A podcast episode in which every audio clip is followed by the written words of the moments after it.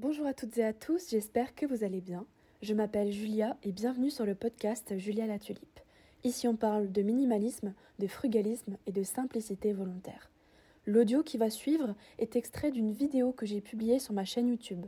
Je m'adresse donc à mes abonnés et à ceux qui regardent mes vidéos, mais tout ce que je dis est applicable ici. Quand je vous inviterai à vous abonner, je parle évidemment de ma chaîne YouTube, mais aussi de ce podcast sur votre plateforme d'écoute préférée. N'hésitez pas à me laisser un commentaire, un j'aime, une étoile ou à vous abonner. N'hésitez pas non plus à me contacter sur Instagram. Bonne écoute Bonjour à tous et bienvenue dans ce nouvel épisode. Aujourd'hui nous allons parler d'argent et d'épargne. Je vais vous présenter différents conseils pour prendre de bonnes résolutions financières. Avant d'entrer dans le vif du sujet, je vais vous faire une petite demande. Si le podcast vous plaît, merci de m'encourager en likant les vidéos ou en vous abonnant à la chaîne.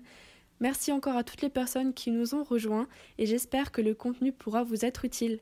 Je vous laisse avec la suite. Avant tout, la première étape selon moi, c'est de faire un point sur nos dépenses et nos rentrées d'argent. De faire une analyse complète et sans jugement de nos dépenses et de l'état de nos comptes.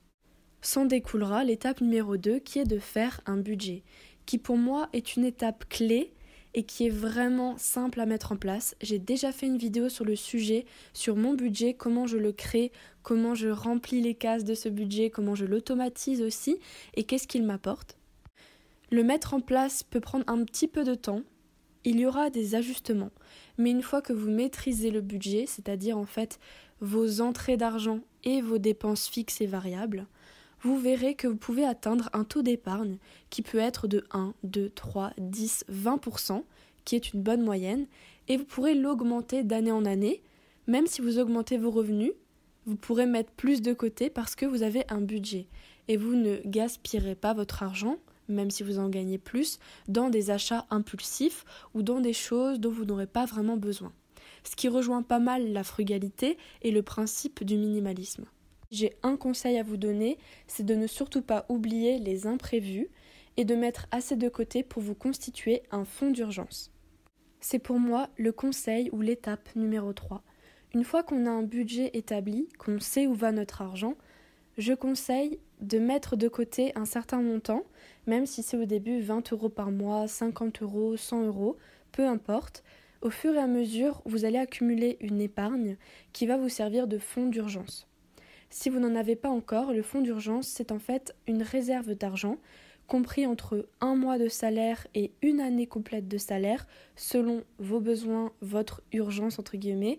En tout cas, personnellement, pour mon mode de vie et mes dépenses, il me suffit d'avoir 3-4 mois de salaire de côté pour avoir un fonds d'urgence correct. À vous de l'établir selon vos propres règles, mais en général, on conseille entre 4 et 6 mois de salaire de côté.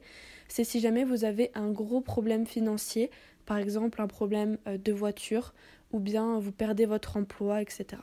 Si vous avez déjà un fonds d'urgence, il faut continuer tout de même à mettre de côté et peut-être qu'à ce moment-là, ce sera le moment de voir pour faire des investissements.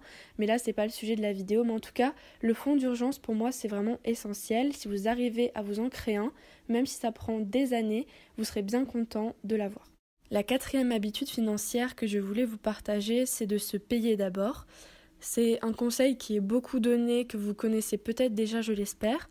Le but, c'est d'avoir des règles en termes de fonctionnement dans votre budget.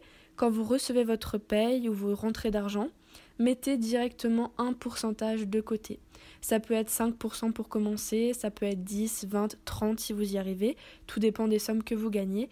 Mais en tout cas, essayez de mettre au moins un petit montant au tout début du mois ou fin du mois selon votre euh, arrivée de paye sur le compte, de côté sur un de vos comptes en libre accès ou en bloqué.